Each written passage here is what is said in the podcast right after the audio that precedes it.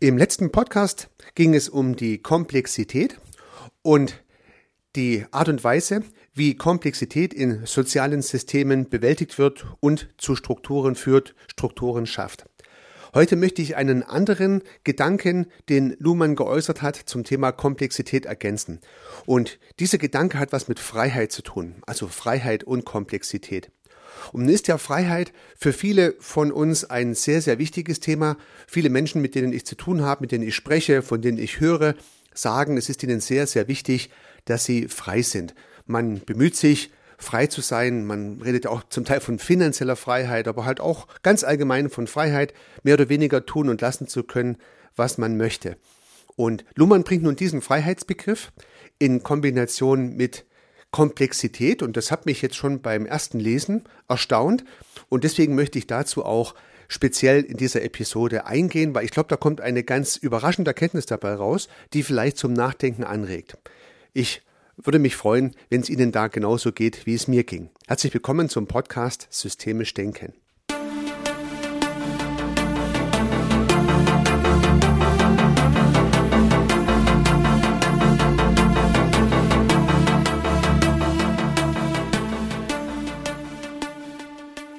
Ja, liebe Zuhörerinnen, liebe Zuhörer, im letzten Podcast ging es ja um die Komplexität als äh, Anzahl von Elementen und deren Relation. Das heißt also, die Anzahl von Elementen und deren Relation untereinander bestimmt den Grad der Komplexität und Sie können sich vielleicht noch erinnern, dass nach Luhmann es kein Gegenstück zur Komplexität gibt, also nicht einfach gibt, sondern es gibt hohe und niedrige Komplexität und ab einer gewissen Stufe von Komplexität können Systeme die Komplexität nicht mehr bewältigen und suchen dann nach Auswegen, nach Strukturen, um es besser zu organisieren. Das haben wir im letzten Podcast ja detaillierter beleuchtet und wenn Sie es noch nicht gehört haben, dann empfehle ich Ihnen gern nochmal eins zurückzuspringen und sich das anzuhören.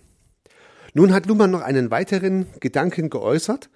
Er sagt, äh, Freiheit ist die Determinierung von Umwelten. Das heißt, wer frei ist, muss von Umwelten determiniert sein oder er muss als Element, könnte man sagen, nicht eingebunden sein. Das ist ein überraschender Gedanke, finde ich. Das heißt, wenn ein Element in so einem Konstrukt frei sein möchte, dann darf es nicht viele Beziehungen zu anderen Elementen aufgebaut haben, jetzt mal im ganz theoretischen Sinne, weil ja ansonsten ist es ja im wahrsten Sinne des Wortes eingebunden, dieses Element. Und das kann man sich jetzt im physikalischen Sinne sicherlich vorstellen mit so einer Kugel, die mit vielen Federn an vielen anderen Kugeln dranhängt. Diese Kugel ist natürlich nicht so frei, wie wenn eine Kugel nur an einer Feder hängt oder vielleicht an zwei Federn hängt, wenn Sie sich so ein Atommodell vorstellen. Und wenn man es jetzt mal im sozialen System sieht, dann kann man dieses Modell, glaube ich, ganz genauso anwenden. Das heißt, Menschen, die als Kommunikationspartner sehr eingebunden sind in sehr, sehr viele andere Strukturen und Umwelten, also teilnehmen an sehr vielen unterschiedlichen sozialen Systemen oder in ihren sozialen Systemen auch eine bedeutsame Rolle einnehmen, also sehr viel kommunizieren, mit sehr vielen anderen Kommunikationspartnern in Interaktion stehen, die sind natürlich eingebunden im wahrsten Sinne des Wortes. Und nun fällt mir, gefällt mir das Wort eingebunden an sich schon mal ganz gut. Man könnte ja dann auch sagen, gefesselt. Ja, also man, man ist sozusagen mit vielen Schnüren, die an einem ziehen oder die man selber ziehen muss, eingebunden in seine sozialen Systeme, in denen man sich bewegt. Und nach Luhmann ist es das Gegenteil von Freiheit. Und das war zunächst mal ein überraschender Gedanke. Ich meine, wenn man dann ein bisschen drüber nachdenkt, dann war es sehr deutlich und für mich auch sehr nachvollziehbar. Aber zunächst mal war es überraschend. Ich hätte jetzt nicht angenommen, dass die Eingebundenheit in soziale Systeme die Freiheit des Einzelnen reduziert. Ja, aber das wäre hier sowohl systemtheoretisch als auch gemäß dieser Herleitung der Fall. Ja gut, und wenn man diesen Gedanken mal zulässt und ein bisschen drüber nachdenkt, dann ist höchstwahrscheinlich da schon was dran. Also ich weiß ja nicht, wie es Ihnen geht, aber man ist ja im Leben so mehr oder weniger intensiv eingebunden in verschiedene Strukturen. Das hängt ja davon ab, ob man zur Schule geht und studiert, ob man dann arbeitet und zusätzliche Tätigkeiten in Vereinen übernimmt, ob man Kinder hat oder Großeltern, die man betreut, viele Freunde hat, in vielen Vereinen involviert ist. Und diese Phasen verändern sich. Und wenn ich mal ganz theoretisch nirgendwo eingebunden bin, also als Mensch äh, vollkommen frei bin, jeder Art von Kommunikationsbeziehung, dann wäre ich ja nach dieser Idee ganz frei. In der Hinsicht, dass keiner mir sagt, was ich tun sollte und ich auch niemandem sagen muss, was er machen soll. Und dann kann ich als Element tatsächlich tun und lassen, was ich will. Ob das erstrebenswert ist, das kann jeder für sich selber beantworten. Also für mich wäre es definitiv nicht erstrebenswert. Ich bin schon gerne etwas eingebunden. So, die andere Seite ist natürlich, dass einige Menschen sehr, sehr eingebunden sind und sich dann vielleicht darüber beklagen, dass sie sich unfrei fühlen, weil natürlich die ganze Zeit an ihnen gezogen und gezerrt wird.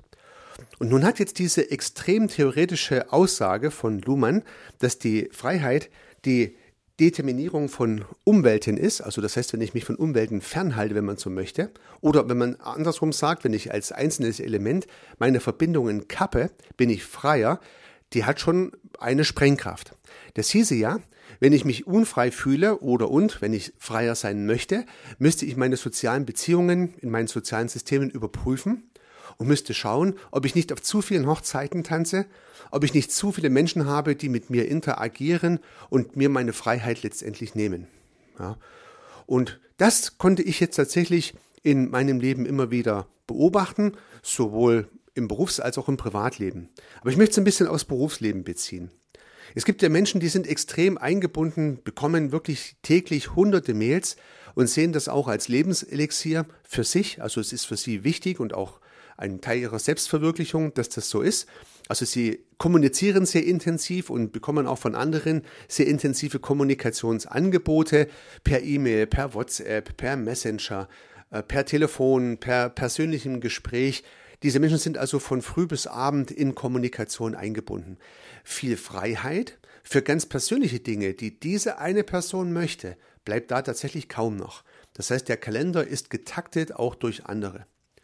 Und wenn man diesen, diesen Kreis durchbrechen möchte, dann muss man tatsächlich selber dafür sorgen, dass Kommunikationsbeziehungen reduziert werden. Dann ist man mit einmal freier.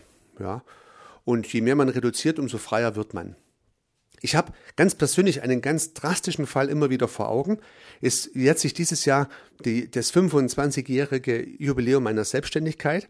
Und ich war, bevor ich selbstständig war, als Angestellter auch sehr eingebunden.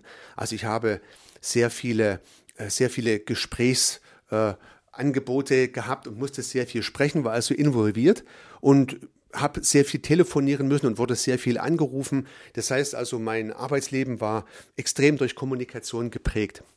Und dann habe ich mich gemeinsam mit meinem Geschäftspartner selbstständig gemacht.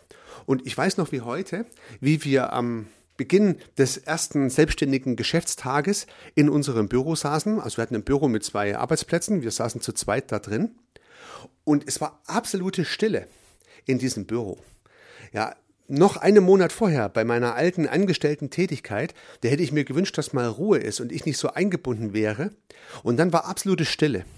Ja, das war natürlich beängstigend, weil die Kommunikation, die Involvierung in andere Strukturen, die war jetzt wieder neu aufzubauen. Das heißt, wenn man so möchte, um in diesem Luhmannschen Sinne zu bleiben, das Element war in seiner Angestelltenzeit sehr eingebunden, hat sehr viele Schnüre gehabt, die dran gezogen haben und sehr viele Schnüre, an denen man ziehen musste. Dann kam der Tag der Selbstständigkeit, alle Schnüre abgeschnitten, keiner hat sich mehr interessiert. Es gab keine Kollegen, keine Kunden, keine Lieferanten, keine Chefs, keine Mitarbeiter. Niemand mehr hat mit mir kommunizieren wollen. Und das war eine extreme Erfahrung, dass man mit einmal vollkommen allein war. Und natürlich hat man dann begonnen, wieder Kommunikationsbeziehungen zu knüpfen, hat neue Partnernetzwerke aufgebaut, hat neue Kundennetzwerke akquiriert und so weiter und so fort, sodass sich dann auch wieder diese Involvierung ergeben hat.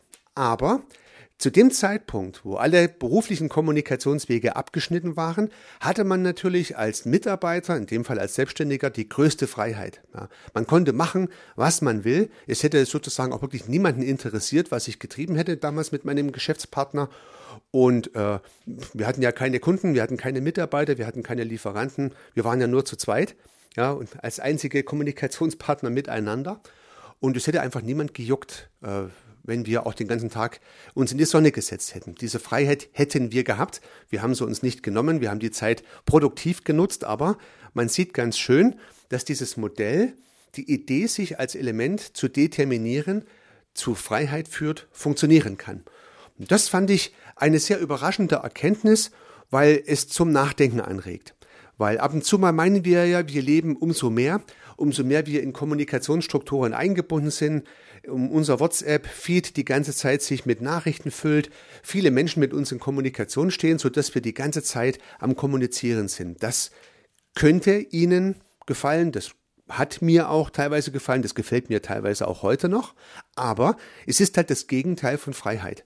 Ja, weil man dann halt nicht so ohne weiteres in jeder Hinsicht machen kann, was man möchte.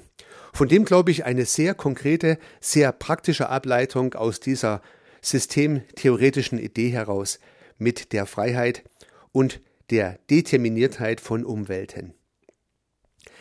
Ja, das soll mal der Kerngedanke dieser Episode gewesen sein. Im nächsten geht es dann weiter mit weiteren spannenden Gedanken aus Luhmanns Gedankenwelt und dazu lade ich Sie recht herzlich ein. Bis kommende Woche wünsche ich Ihnen sehr viel Erfolg. Unternehmen Sie was. Ihr Heiko Rössel.